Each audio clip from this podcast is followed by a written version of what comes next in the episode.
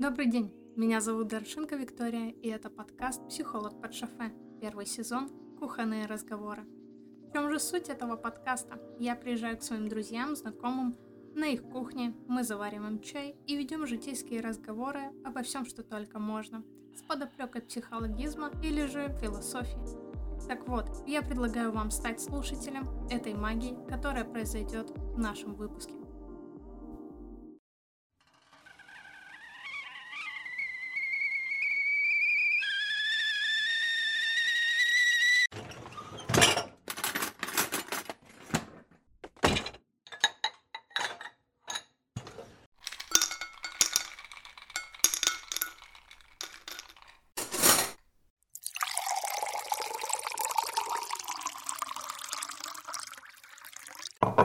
Вот.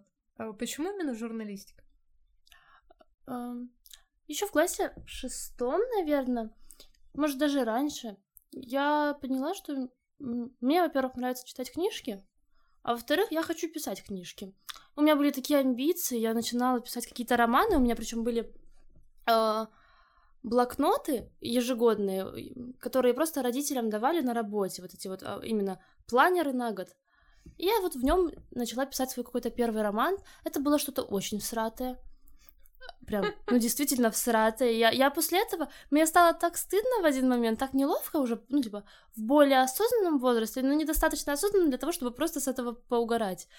И я как-то это все сорвала, э, бумажки именно порвала, чтобы никто, не дай бог, никак не это все не прочитал. Но я хотела быть очень писателем. По-моему, все писатели так делали, потому что я тоже хотела быть писателем, у меня тоже куча блокнотиков. Ну, изначально как э, поэтессой, то есть я писала mm-hmm. стихотворение, но я ни, ничего не выкинула, ничего не сожгла, у меня до сих пор лежат все эти блокноты со стихами, чтобы понимать, какой я путь проходила. Есть... А у меня с детства были наклонности к Гоголю, что-то такое. Я же не зря с, э, с корешкой хожу. И вспышки тоже скоро появятся. Усышки. Не усики? Не усики, да.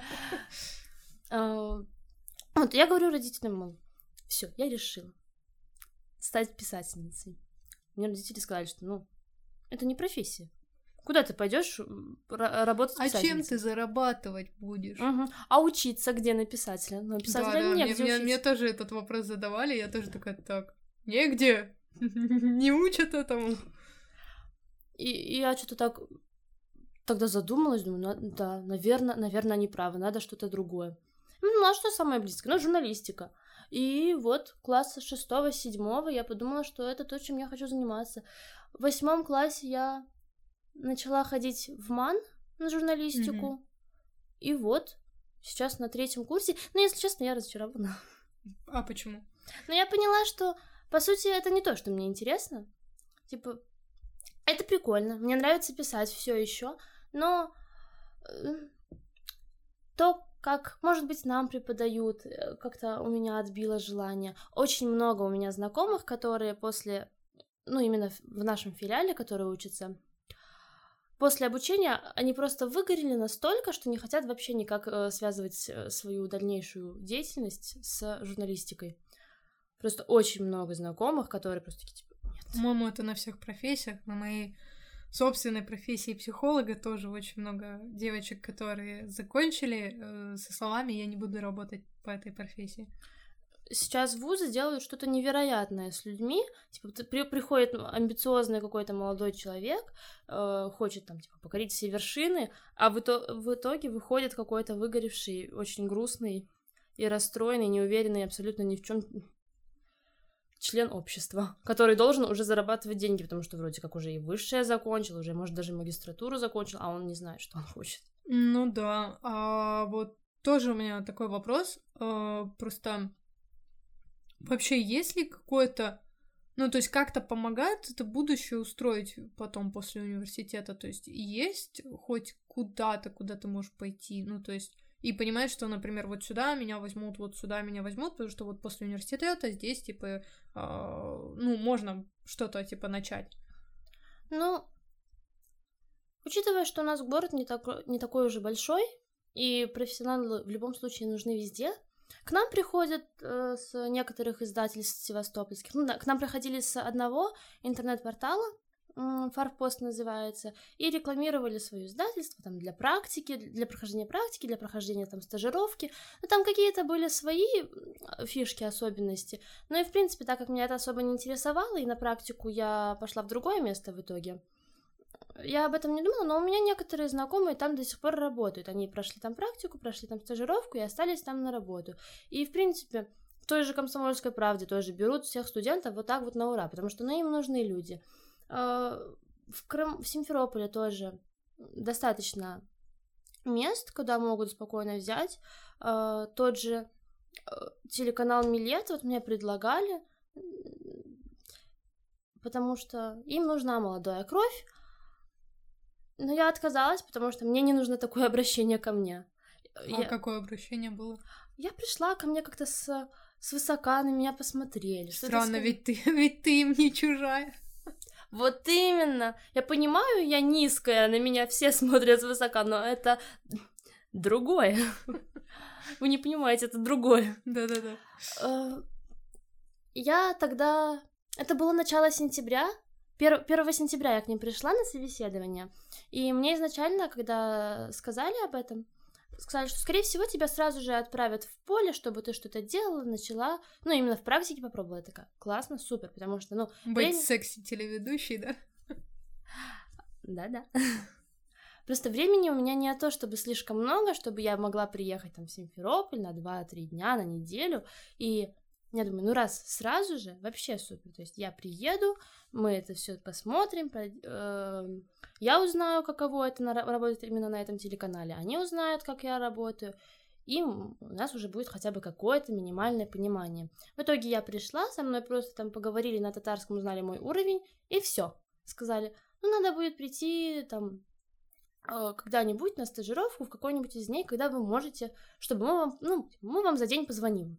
Я говорю, не вариант. Сколько лет прошло? После этого мы вам перезвоним. Нет, они сказали, что вы придете просто на стажировку, и все, ну, мы вам просто позвоним. Я говорю, вы позвоните мне, пожалуйста, хотя бы за день до того, когда надо будет прийти. Они такие, ну, мы посмотрим. Ну, я учусь в Севастополе. Мне mm-hmm. не, не то чтобы удобно в последний момент вот так вот сорваться и приехать. Как минимум, меня, мне нужно будет два часа на дорогу, а уже сюжеты нужно, должны будут за это время быть отсняты, скорее всего. все таки журналистика — это не та профессия, где ты можешь из другого города ехать на какой-то экстренный сюжет, а, чтобы снимать, чтобы просто даже не снимать, а быть стажером там. Ну, ну да. это, это какой-то детский сад. Я говорю, позвоните мне хотя бы ну, за день. Такие, ну хорошо, Напиши свой номер. Смотри, вот там завтра, короче, взорвется газопровод, и вот ты нам сегодня должна выехать, чтобы завтра это все снять, да? Нет, но есть же какие-то сюжеты, которые в любом случае запланированы. Это все, ну, какой-то контент-план у нее в любом случае есть изначально. Mm-hmm. И они говорят, что, ну, мы позвоним, скорее всего, там завтра что-нибудь будет. Я такая, хорошо, я приехала домой в итоге в тот день расстроенная, потому что я планировала, что сразу в этот же день мы все начнем. И не будет никаких проблем, не надо будет опять ездить в Севастополь, обратно. Это очень ну, два часа дороги, плюс деньги, плюс э, какие-то Моральные планы. Силы. Моральные силы тоже дорога очень выматывает. А, в итоге вечером у меня часов в 11 приходит смс -ка. Завтра в 9 утра или в 8 утра приходи, mm-hmm. типа, к издательству. Я думаю, ну, 11 часов вечера. Кто в такое время пишет по поводу того, что нужно делать завтра вот в 8 утра?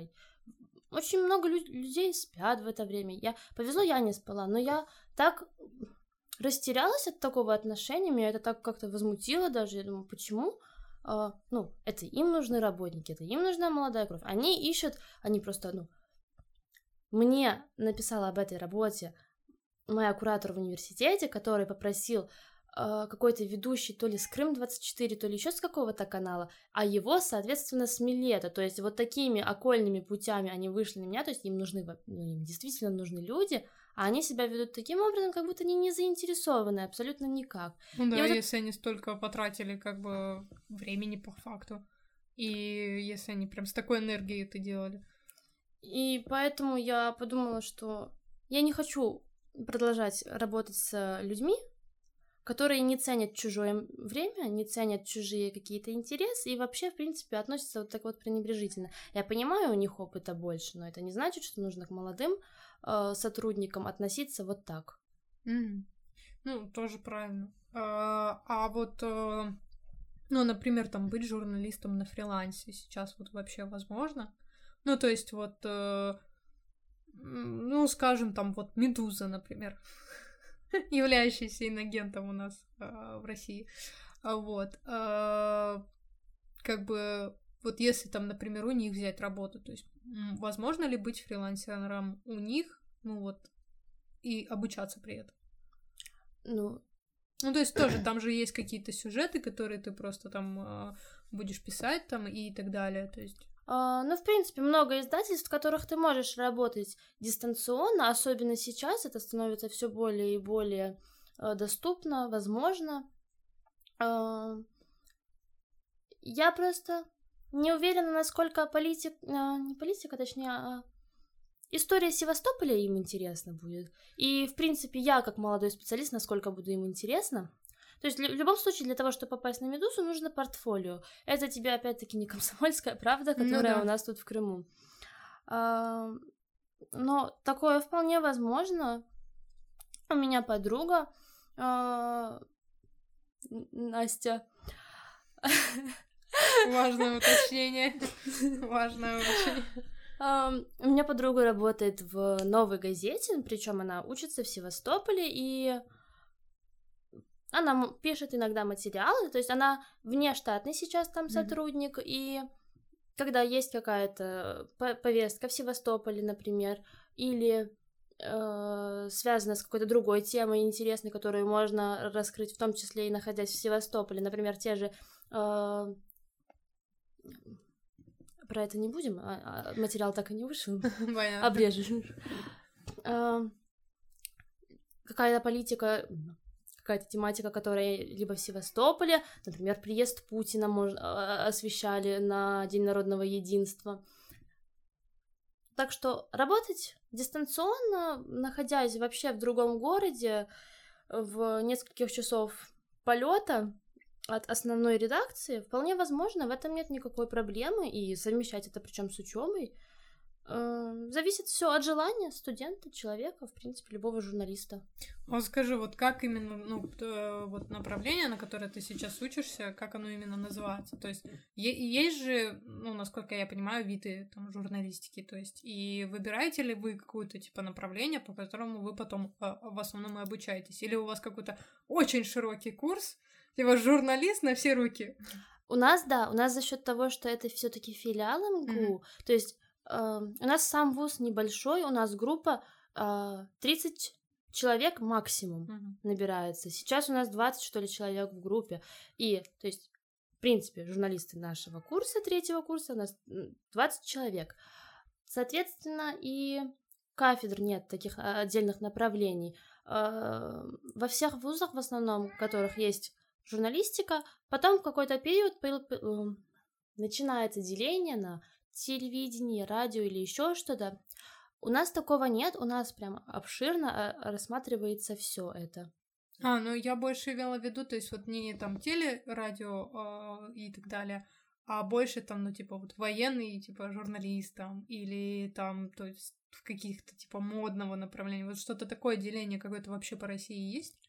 А, я не знаю, как по России. Или это просто слишком узконаправленно и нет смысла? У нас есть такие предметы. У нас, получается, в прошлом году э, был предмет журналистика экстремальных ситуаций, но те ребята, которые выпустились вот полтора года назад, у них на третьем курсе была именно военная журналистика. Или это, это был, у них был дополнительный курс, а, по военной журналистике, где приезжал мужчина, что-то рассказывал, какие-то там супер лайфхаки, не лайфхаки.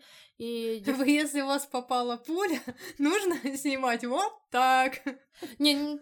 Одной рукой держите микрофон, второй перебинтовываете пулевое отверстие. На самом деле там лайфхаки были э, нам несколько другого характера. Например, как типа заварить чай в презервативе в пахополевых условиях. Понятно, я думала, там приспособьте голову человека под этот э, подставку для телекамеры. Интересно. Я бы сделала бы свой Доминируй, курс, властвуй, унижай. Да-да-да, я, я отвечаю, я, я просто э, как человек, который тоже задумывался о журналистике, э, но я думала об Острожской академии, которая находится в Украине, э, город Острог, э, под альбомом, насколько я помню и не ошибаюсь. Ну, если ошибаюсь, меня поправят. Вот, э, уважаемые слушатели. А, вот, ну, я хотела, как бы, и рассматривала это. А, и э, я, наверное, вот до сих пор где-то внутри это, типа, «А, а, из меня бы вышел бы неплохой журналист. А, Типа, вот я задумалась как раз-таки о военной журналистике. Мгм. То есть мне, ну, посмотрев какие-то фильмы, мне нравились эти журналисты, которые вот там ездят по горячим точкам и, наверное, ловят некий кайф от того, что они находятся там.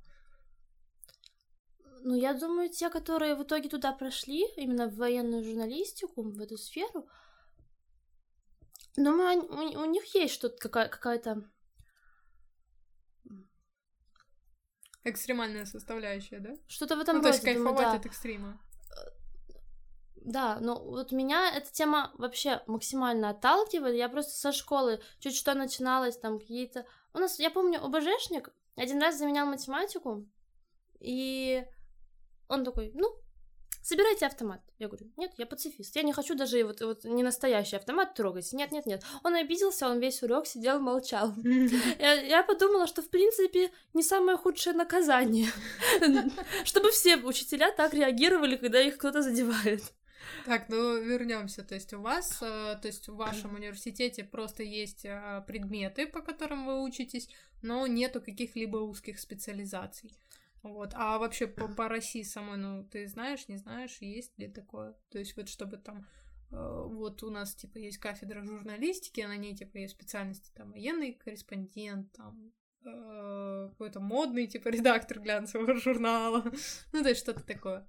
Насколько, ну, я о таком не слышала. Мне кажется, все-таки, по крайней мере, те э, учебные заведения, о которых слышала я, там именно деление больше такого рода, там, радио, телевидение, может быть, печать, а, а так, чтобы чисто, например, на глянец или на военку, я, я о таком, честно, не слышала.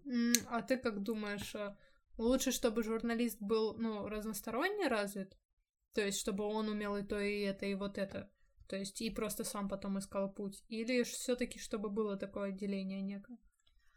Ну, журналист, очевидно, должен быть разносторонне развит, но нужна мера. То есть у нас, в принципе, дается куча всего Мгм. вот одним потоком, и люди, например, которые вообще никак не видят себя в печатке, они какие, какую-то основу знают, но бо- более детально углубляться в это им не нужно вообще. Но их в это более, более детально углубляют в любом случае, просто потому что у нас общий курс. Поэтому, мне кажется, деление нужно. Но деление это в основном в вузах происходит на втором-третьем курсах, поэтому это не доставляет какой-то проблемы, а какое-то базовое понимание профессии уже существует. А, Я просто как человек, который обожал сериал, его, к сожалению, закрыли, по-моему, в прошлом году жирным шрифтом. Там Ты на, про него рассказывала, да, я помню. на основе э, фильма э, «Дьявол носит Прада». То есть э, та же самая жизнь э, вот этой главной редакторши Вога, по-моему, или какого-то издания. Вот. И мне очень понравился этот сериал, потому что там, во-первых, смягчили э, главного редактора немного, то есть там она уже больше такая, то есть, э, ну, ты можешь ее полюбить. Э, И вот очень сильно. И мне нравилось то, что там э, вот три главные героини, они представляли этот модный журнал, в котором они работали с трех разных позиций. То есть девушка-журналист, а, девушка-дизайнер и девушка, которая занимается именно социальными а, связями и с социальными сетями этого модного журнала. То есть мне он очень нравился. А, вот ты когда-то думала, чтобы пойти в глянец? Меня это как-то не то чтобы привлекало. Для меня э, в какой-то период жизни это казалось чем-то таким нейтральным, когда я думала, что журналистика это либо вот новостные точки горящие, там какая-то супер опасная ситуация, экстремальная, и я либо буду эм, То тут стреляют, тут махают мечом, тут, блин, вообще оператор куда-то не туда снимает, да? Да, либо такое, либо что-то, э, какая-то очевидная ложь на государственном телеканале, либо наоборот какая-то жуткая оппозиция, за которую меня потом посадят. И я переживала, что, а может быть тогда просто пойти в глянец, это как минимум безопасно. Типа, Мгм. со всех сторон, со всех, ну, и с моральной точки Максимум, что могут, это модель затоптать на подиуме, да, или там кто-то может тебя прибить каблуком, потому что ты не так обосрала это платье. Ну, учитывая, какие хрупкие модели, пусть только попробуют. Ну, я бы не... Слушай, учитывая, какие они бешеные иной раз, ну, то есть я с моделями а, как таковыми не знакома, прям, но я тебе скажу, что мне кажется, что они не все прям хрупкие-хрупкие. Там есть очень сильные женщины, я так думаю, которые прям, а, несмотря на хрупкость, могут хорошо каблучком ломить. С женщинами я могу найти общий язык. Я думаю, этот вопрос все мы можем, решится. все мы можем, да-да-да. Ну, а вот сейчас для тебя, то есть какой-то приоритет в журналистике вот есть? Ну, то есть если ты захочешь этим в дальнейшем заниматься, то к чему ты первоочередно обратишься? То есть к какой сфере этой журналистики? Меня сейчас, я поняла, что больше интересует именно больше сфера дизайна, может быть, верстка, именно та, тот компонент журналистики, который обычно не видно. То есть монтировать видео, да, класс, монтировать аудио, супер, вообще, дайте 10. А, Да, это то, что я сейчас и говорю. Дайте 10, пожалуйста, 10 выпусков подкаст, пожалуйста, умоляю. Уже всех знакомых опросила. Уже, уже все знакомые такие, да-да, ладно. Следующий гость будет кот. Да. Просто он будет мяукать, а я буду переводить. Диалог с самой собой, мне кажется, это какая-то психотерапевтическая Ну, тоже с самой разгрузка. собой, ведь кот разговаривает, я просто перевожу его слова. Хорошо. Базару мало. Думай так, думай, что он говорит. Поэтому меня больше вот интересует именно такая часть. Может быть, еще в какой-то отрасли пиар тоже плюс-минус. Но это не то, что люди обычно в первую очередь представляют, когда слышат журналистика. Ну да, когда...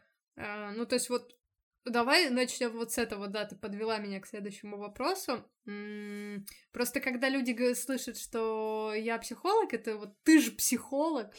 Когда люди слышат, что там человек это айтишник, ты же там программист, а, а есть вот это вот ты же журналист.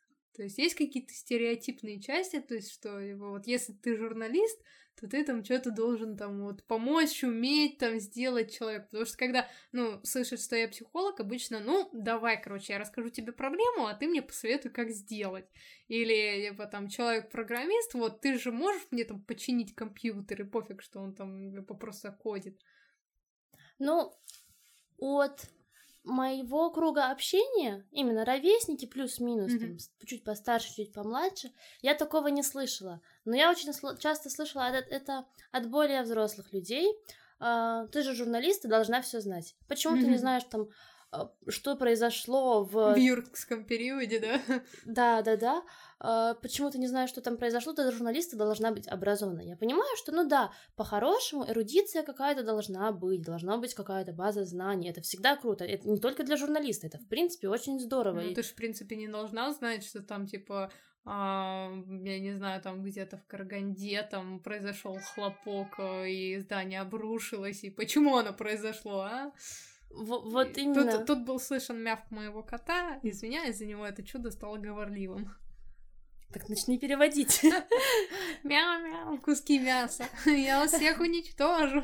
Да, моя любимая. Вот, и я очень часто сталкиваюсь именно с тем, что как ты этого не знаешь? Ты должна все знать. Я думаю, нет, я никому ничего не должна. Почему я должна хоть кому-то? Если я захочу написать про что-то материал, я про это смогу прочитать. У меня есть интернет. Да, слава богу. А вот, ну, например, э, какие-то авторские блоги, например, вести, там, хотя бы что-то там на Яндекс.Цене, например, какая, какая бы эта помойка ни была, но, но там, там есть э, возможность что-то делать, вот. А были какие-то такие задумки, надумки, вообще мысли, а чтобы вести что-то там авторское?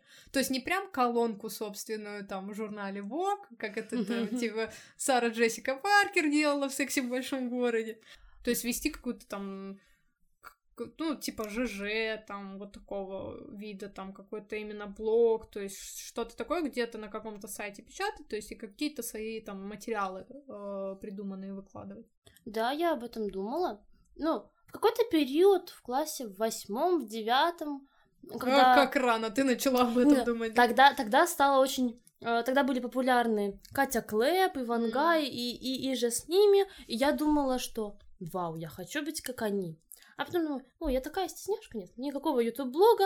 Э, ну, и тогда я, я очень переживала по поводу своей внешности, я загонялась очень сильно. И, в принципе, тогда я про YouTube сразу такая, типа, нет, нет, нет. Да, все мы там думали. А, но какие-то мысли, идеи есть. Я бы хотела чем-то таким заниматься. Может быть, даже да, может, даже подкаст. Кто знает, мне понравилось монтировать э, звук. Это здорово. Так что кто знает, что... Я тебе скажу, я когда монтируешь собственный звук, ты просто ты проходишь все круги ада по Данте. Но в чистилище ты не попадаешь, потому что ты начинаешь просто сразу опять их проходить по кругу. Просто. Я знаю, я монтировала свой звук. Да, да. Ну, то есть где-то там двухчасовой у тебя звук есть, ты такой монтируешь, и ты такой проклинаешь всех, проклинаешь микрофон, проклинаешь своего собеседника, проклинаешь кота, который тебе мешает и так далее. Э, нет, я проклинала только... Не буду говорить, кого я проклинала, но некоторые люди не умеют говорить даже тогда, когда им нужно сейчас говорить хорошо. Да, особенно раздражает, когда ты людям даже начинаешь показывать, типа, говори в микрофон, пожалуйста. Они все равно говорят куда-то в другую сторону, и просто звук так немножко, знаешь, падает, поднимается, падает, поднимается, а ты такой потом, и как это выровнять, а? И тут даже интернет не помогает. Ну, там можно, конечно, как-то обрезать по кусочкам, но это все будет очень коряво. Но это будет долго, во-первых, муторно, то есть даже звук выравнивать по кускам. Я, например, остановилась на том, что как бы, блин, я могу позволить себе быть не идеальной а в монтаже и быть не идеальной в первом, типа, сезоне. Э, я могу позволить себе говорить типа через каждые три слова.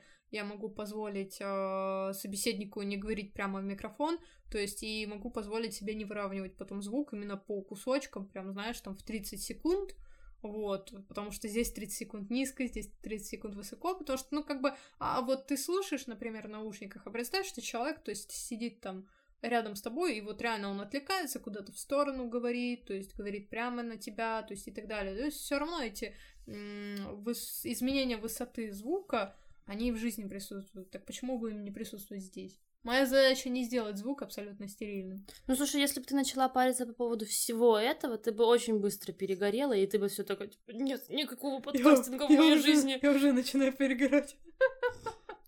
У тебя вышел только трейлер.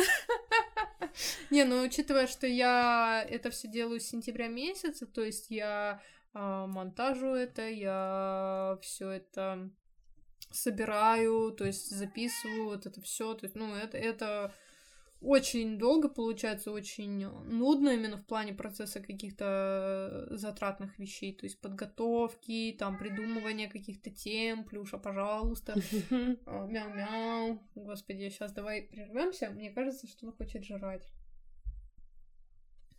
Эта тварь даже не пошла за мной, чтобы поесть. Вот. Не надо так про кота. Про своего кота могу так. Это мой кот. Это мой пушистый засранец. Так что все нормально. А, так, что, что, что я даже забыла вопрос, который хотела задать, потому что он ходил тут мяукал просто. Вот. А, вот смотри, ну, сейчас у нас по факту все, все такие более-менее крупные издания — а в России, ну, объявляют иностранными агентами. Ага.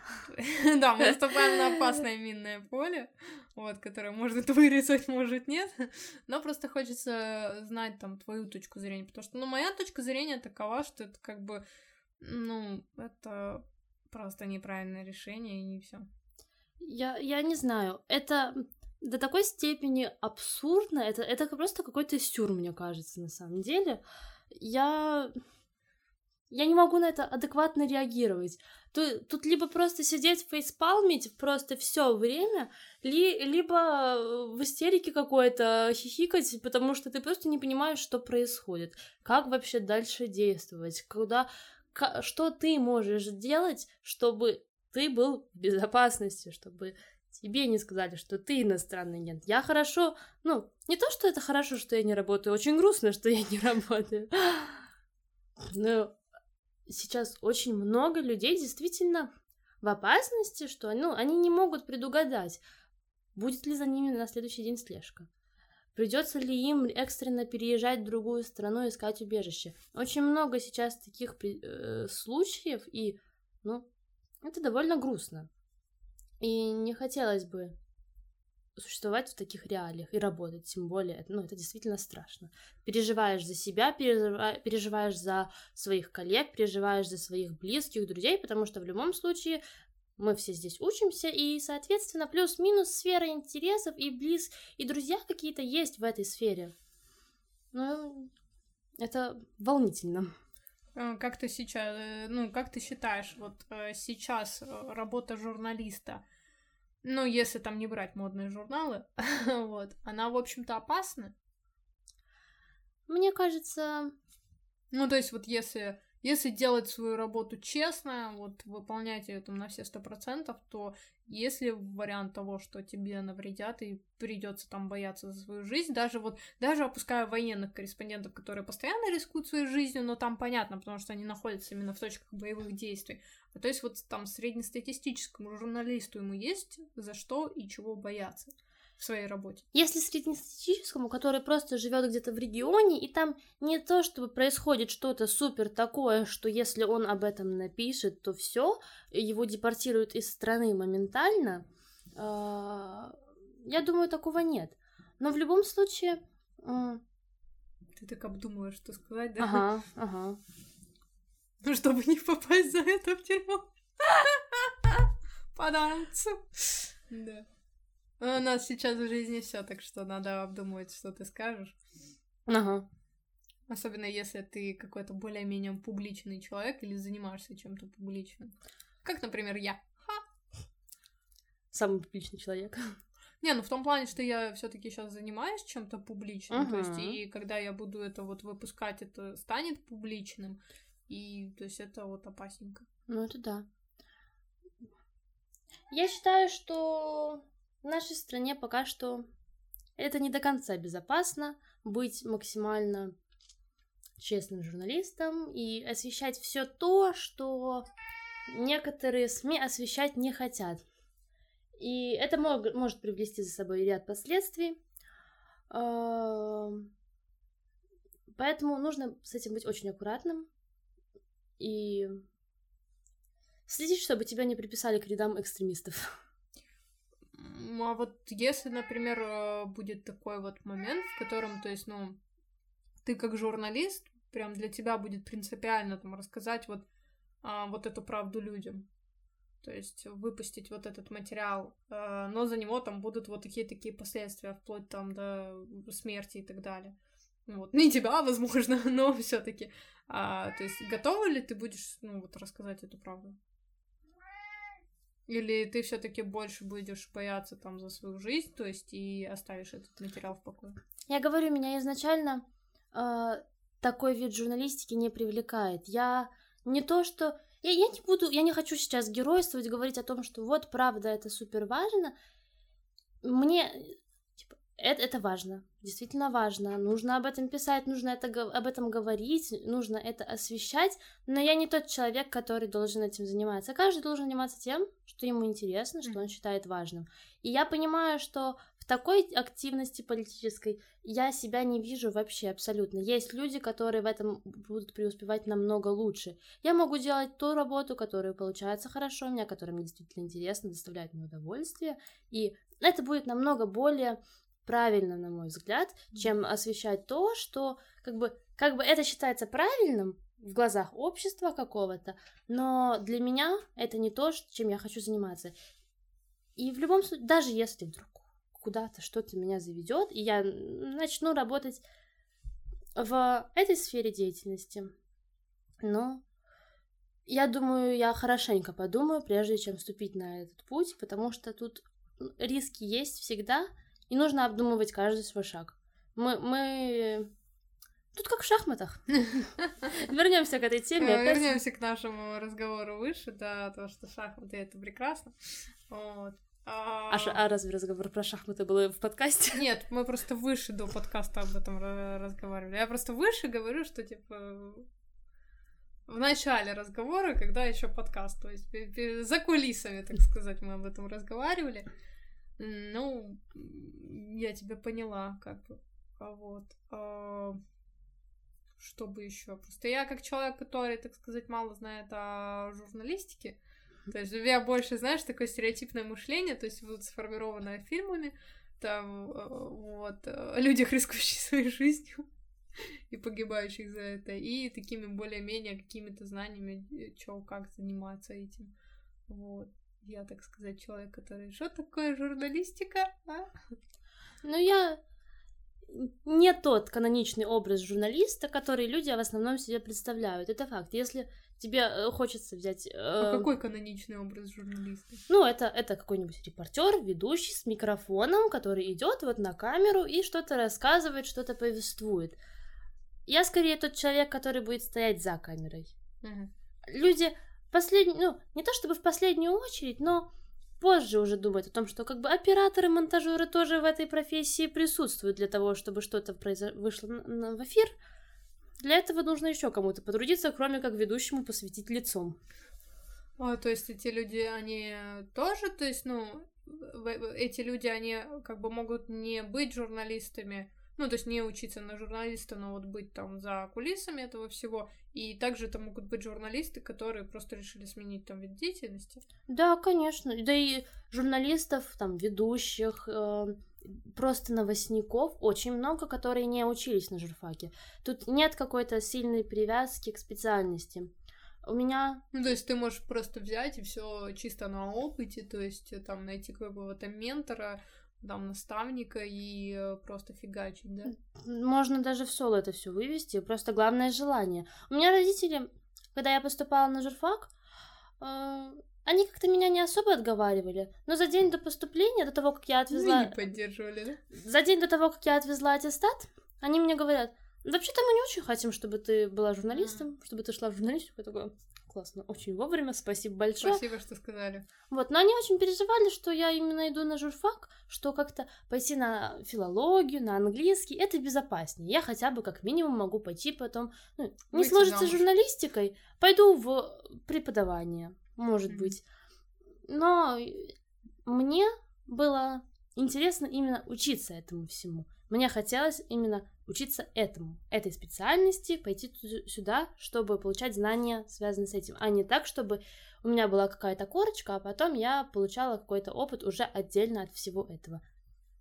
Вот. Э, я просто как человек, который раздумывает над тем, что все-таки в какой-то момент в своей жизни я открою приют для животных, вот, потому что очень много, вот, ну, так как я работаю в сфере зоотоваров, и возле нашего склада очень много бродячих собак, котов, брошенных. Нам постоянно подкидывают их mm. под наш склад. Потому что думают, наверное, что если это склад зоотоваров, мы просто у нас и приют тут же, наверное.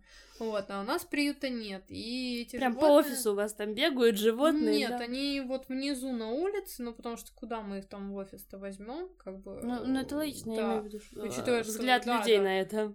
вот, учитывая, что за ними нужен уход, и очень много погибает.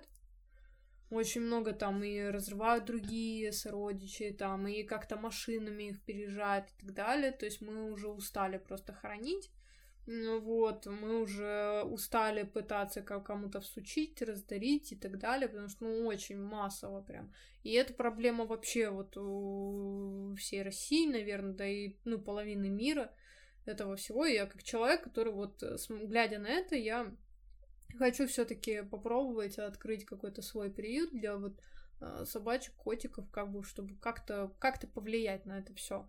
Потому что и вот я слежу за деятельностью одной девушки из Ставрополя, а у нее приют, а, ее знает весь Ставрополь, что она собирает всех бродячих котов, собак, просто которых найдет.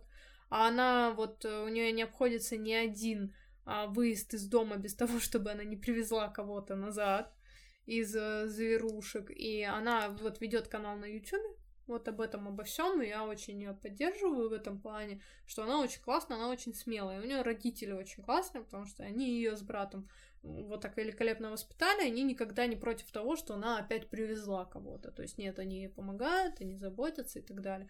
То есть вот я очень хочу. А у тебя как отношения с животными? Ну, ну, то есть я ты, вегетариан. Ты, ты топишь за такое же, как и я? Нет, конечно, топлю. Это вообще очень круто. И, ну, мы с тобой, в принципе, эту тему никогда не поднимали. Я думаю, вау, как интересно э, открыть свой приют. Ну, я о таком не думала, а, но, но это супер идеи. И э, мне очень нравятся все проекты, которые я нахожу вот в Севастополе или Симферополе, которые как-то поддерживают э, животных бездомных. Э, в Севастополе не так давно открылся просто потрясающий проект, очень крутая идея. Люди бесплатно сдают свои книжки в хорошем mm-hmm. состоянии, которые им не нужны, а другие люди покупают, соответственно, тоже эти же книги. Там, ну, цена у них, естественно, там, типа, в 2-3 раза дешевле, чем в магазине, за 100-400 рублей прям за супер какую-то книгу в очень хорошем качестве, там очень толстую, там очень какую-то еще всю из себя. И все деньги эти идут в приют. И я на них вот как узнала о их появлении, сразу же подписалась и каждый раз смотрю на обновления, с удовольствием хочу их поддерживать, и мне кажется, это круто. Все идеи, это все, что направлено на то, чтобы э, нести в этот мир добро и жизнь, я все за все это очень сильно топлю. Я, в принципе, не ем мясо уже больше шести лет точно. Я не помню, как я, как, как я конкретно к этому пришла, потому что, ну, я тогда была вот-вот вот совсем не, соз... не созревшим подростком еще. Но я поняла, что для меня э, не то, что животное это смысл жизни, и я должна посвятить свою жизнь для того, чтобы как-то помочь им существовать и жить. Но я готова сделать все то, что в моих силах, для того, чтобы как минимум не вредить. Mm. Это намного важнее, мне кажется, чтобы каждый из нас не вредил окружающему миру, а, чем кто-то там, один из ста, делал что-то хорошее. Главное, чтобы все как минимум не делали хуже.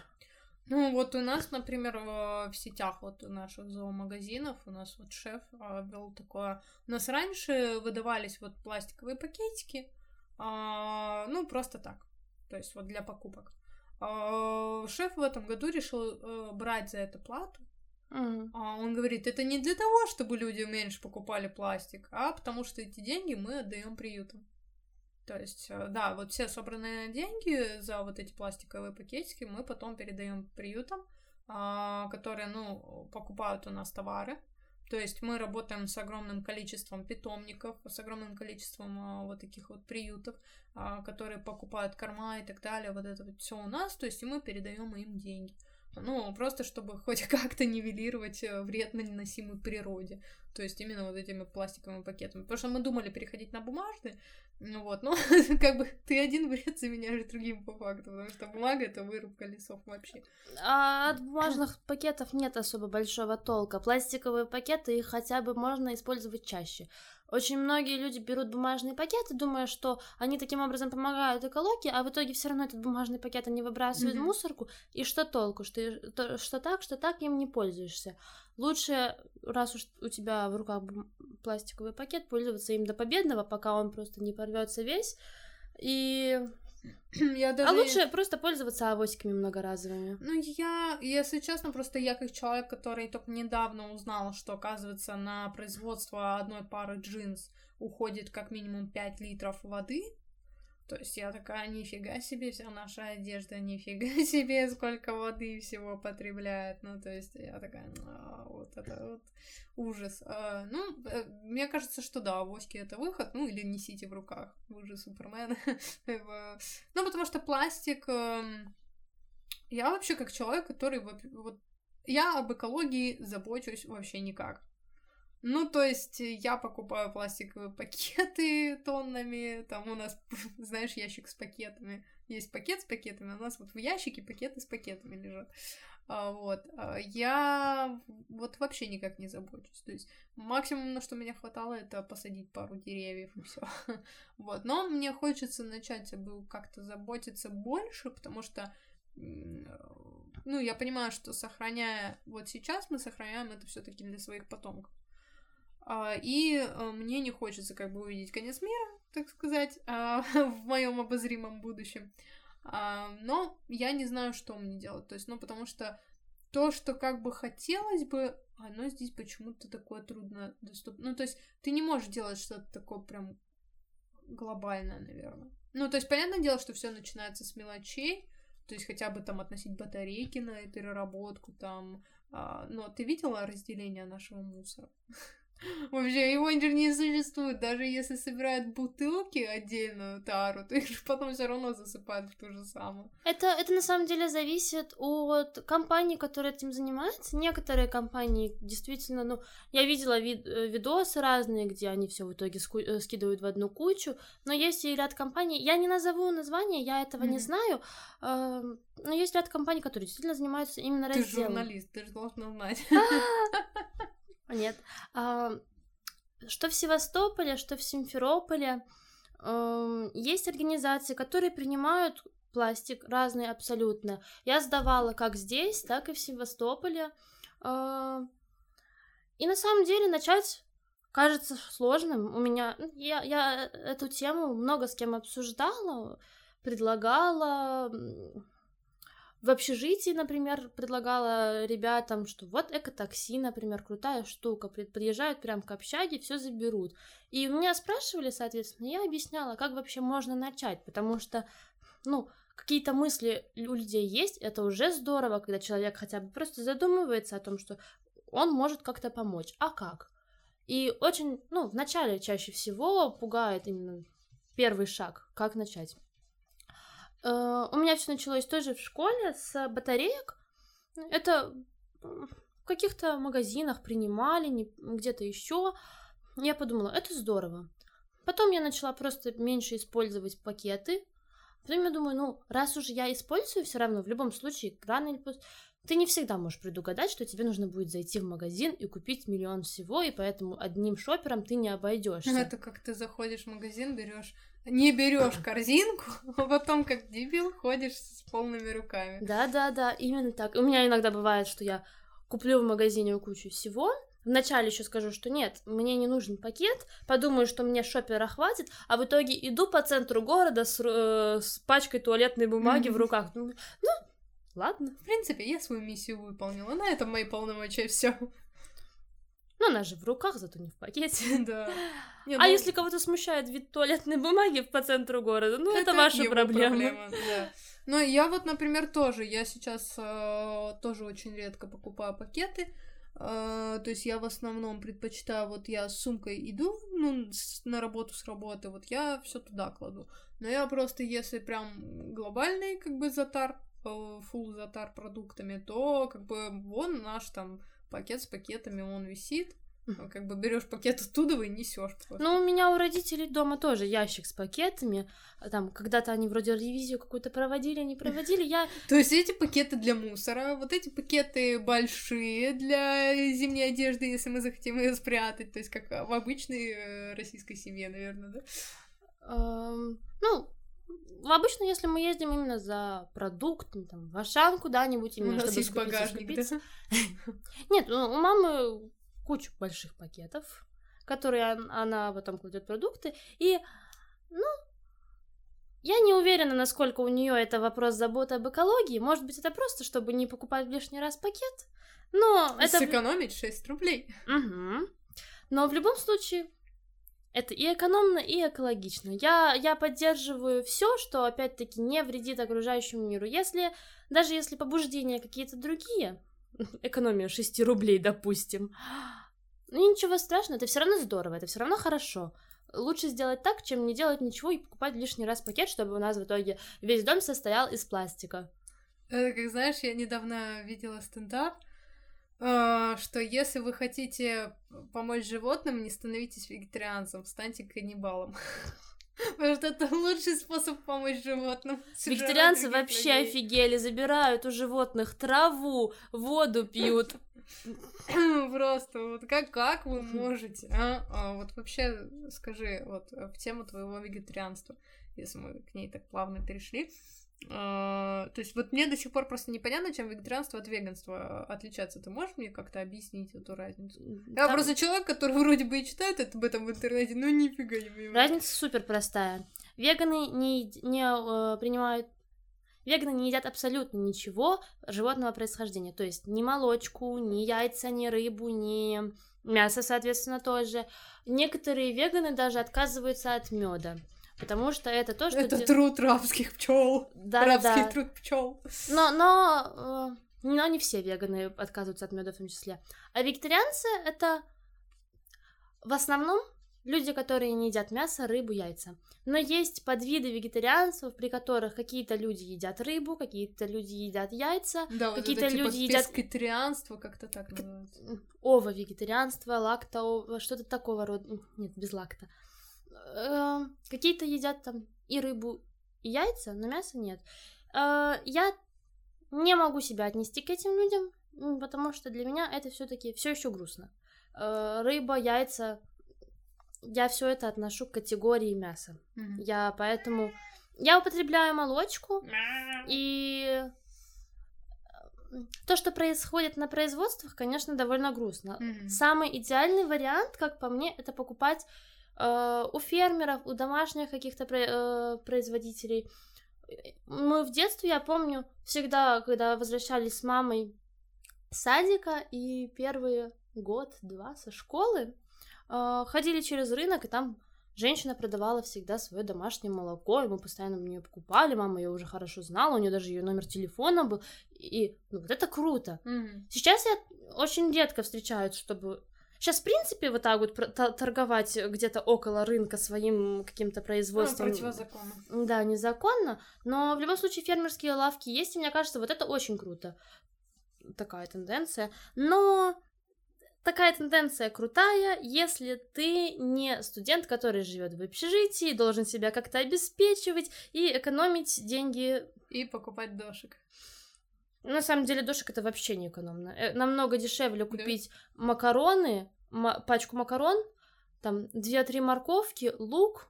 Ты в итоге нарежешь себе овощей, пожаришь э, их с макаронами, потушишь, и это будет намного вкуснее, сытнее, чем Пачка дошиков. Одной, одной пачкой дошек я ты не просто наешься. дошек не, не ела, и я не была бедным студентом. Ну, то есть я, я так сказать, полубедная, которая жила на прокорме у родителей, вот, да, что скрывать, до сих пор живу. Вот, да, но как бы уже плачу вот за это все. Но я просто никогда доширак не ела, потому что я даже вот в Украине я мивину не ела. А, и вот эти вот все сухпайки, у меня папа бывает покупает это все и ест. Но я вообще против этого всего, потому что, во-первых, это саживает желудок очень жестко. То есть, ну, как по мне, то есть мой желудок и так посажен, я бы не хотела. А во-вторых, ну, потому что ну вот такой же смысл, как и у тебя. То есть проще купить макарон, проще купить там вот этого всего, потушить, сделать и съесть. Это, это не проще. Залить кипяточком все-таки проще. Нет, нет, это, ну, это дешевле, это вкуснее. Ну, ну да, на мой взгляд. Да, это питательнее потом для организма и желудка. Ну да, конечно, не проще, то есть в плане затраченных усилий на это все. Но давай начнем с того, что у меня есть прекрасная пароварка. то есть просто кинул макароны, все остальное попарил, все, вот тебе прекрасный завтрак, ужин, там, обед. Три в одном. Крутая. Потому что если нам А у нас кухни делать... две на этаж. Нам нужно идти а. куда-то. А, ну так-то да, да, да. Вот. А вегетарианство вообще как ну, сложно было на первых порах?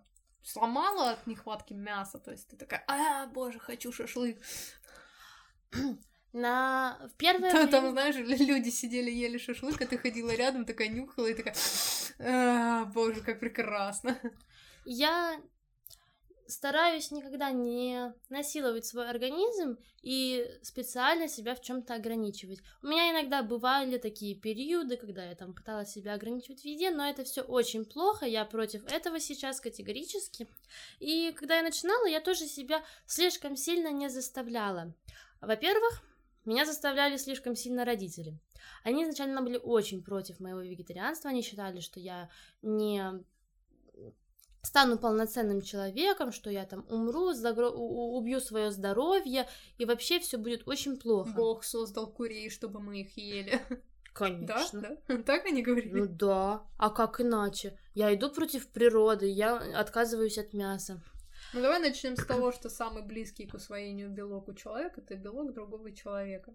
Ну, то есть, если ты хочешь есть похожий белок на свой собственный для построения мускулатуры, нужно есть людей как бы, а все остальное, ну, ну, приближенное к нашему белку, поэтому мы набираем мышцы именно за счет приближенности белка. То есть поэтому, если ты хочешь как бы не идти против природы, живи других людей. Я тебя сейчас не подбиваю, если что. Это, Это не пропаганда. Тут должна быть строчка из песни, где поется «Ладно, я поем себя». Ели мясо мужики, давай еще вот это вспомним. То есть, ну, они были против, да? Да, они были против. Первое время, там, раз в месяц, например, они меня могли заставить даже... И, ну... Типа, открой рот э, за папу, за маму, кусочек за коровку. Как коровка говорит, му. Как говорит Миша, а, Ну как, были, были слезы, крики, скандалы, но опять-таки, это был шестой-седьмой класс. Логично, ну, сейчас я могу понять, что родители, наверное, думали, что я нашла себе какой-то непонятный идеал, и ему следовало, и это просто какая-то... Попала в плохую компанию, ага, ага. где люди заботятся о природе и не едят мясо. Вообще ужасное.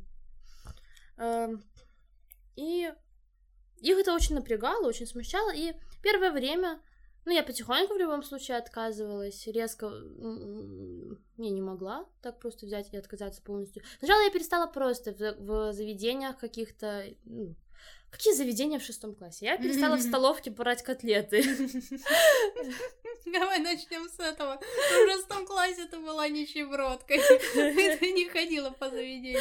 Да и кто обслужит шестиклассника? Ну, в седьмом классе а, Уже началась богатая жизнь. Не-не, нет, а, там была другая история. Это единственное, благодаря чему я помню хотя бы примерно, когда я отказалась от мяса. Потому что это был 2015 год.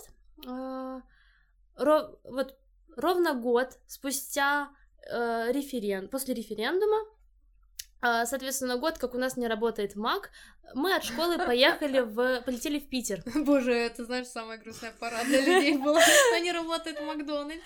И мы, как истинные крымчане, все первым делом мы прилетели, мы все пошли в МАК. Я точно помню, что я тогда брала в Маке только картошку и мороженое. Поэтому в седьмом классе я уже в заведениях, в том числе быстрого питания, уже не ела мясо, не брала, даже несмотря на то, что это был тот самый маг, по которому все крымчане так скучали и усывались.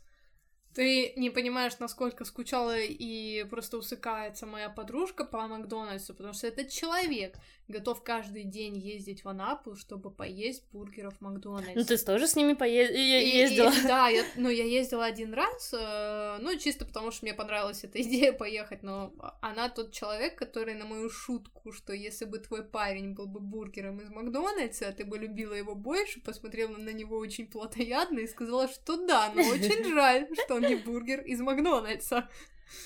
И парень очень сгрустнул от этого, потому что он такой, да, я знаю, что она бы любила бы меня безответной любовью просто. Вот, без, беззаветной, вот. Потому что он говорит, а, она еще говорит, было бы прикольно, если бы он восстанавливался, когда делаешь укус. То есть такой бесконечный бургер. Офигеть. Да, я сказала, что заниматься сексом с бургером было бы на такое. Это как мультфильм «Сосисочная вечеринка». Если ты о нем не слышала, то хорошо. Я знаю полный расколбас. Вот, это второе А, название. да? Э, Ух уж эти русские локализаторы, да? Ага. Вот я смотрела его. Я я в курсе. Я в курсе этих игр тако и сосиски. Вот. Не, самый расколбас, конечно, был в конце, сцена после Да, титров. да, это, это, это то, на, на- на- понимаешь, с нами же сидел э, брат сводный. И то есть мы на этом, на этом моменте мы попросили его выйти из комнаты, хотя ну, он уже не мелкий. То есть вы уже там лет, ну, сколько там, э, 17, наверное, было. Мы сказали, выйди из комнаты, тебе нельзя это смотреть. Я смотрела лет в 16. Боже. Это просто все, все думали, что это детский мультик, но оказалось, что нет. О, Боже, это слишком взрослый мультфильм. И все сразу пошли сейчас гуглить и смотреть полный расколбас. Что мы сегодня, дорогая, будем смотреть вечером? Полный расколбас, мой милый. А он по колбасе. Ммм, фудпорно. Так люблю его. Каждый раз как новый. Боже, мы на каждом подкасте что-то про порно говорим. Меня это уже начинает немножко так а, заставлять призадуматься. Не в ту сферу деятельности ты пошла. Ох, не ту на. Надо было стать порноблогером. Обзоры на порнуху. Да, ну что-то про порно. А что, было бы интересно. Ну, потому что, учитывая, что у нас как бы Питер это столица порно, вот, в России, то это было бы... Да, я бы жила бы сейчас в Питере, и была бы известным просто порноблогером. Самое главное в Питере, не на ту дорожку не, ста- не стань случайно.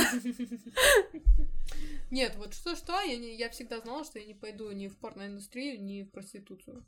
Типа, э, ну, настолько мне это далека тема, то есть э, обе эти темы.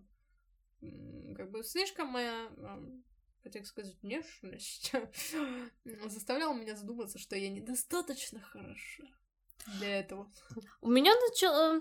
Мне помогло с э, тем, чтобы как-то улучшить свою самооценку, как раз то, что мне знакомые не раз активно предлагали, типа, иди в вебкам, иди. Я такая, нет, иди, мы тебе поможем. Нет. Мы камеру поправим.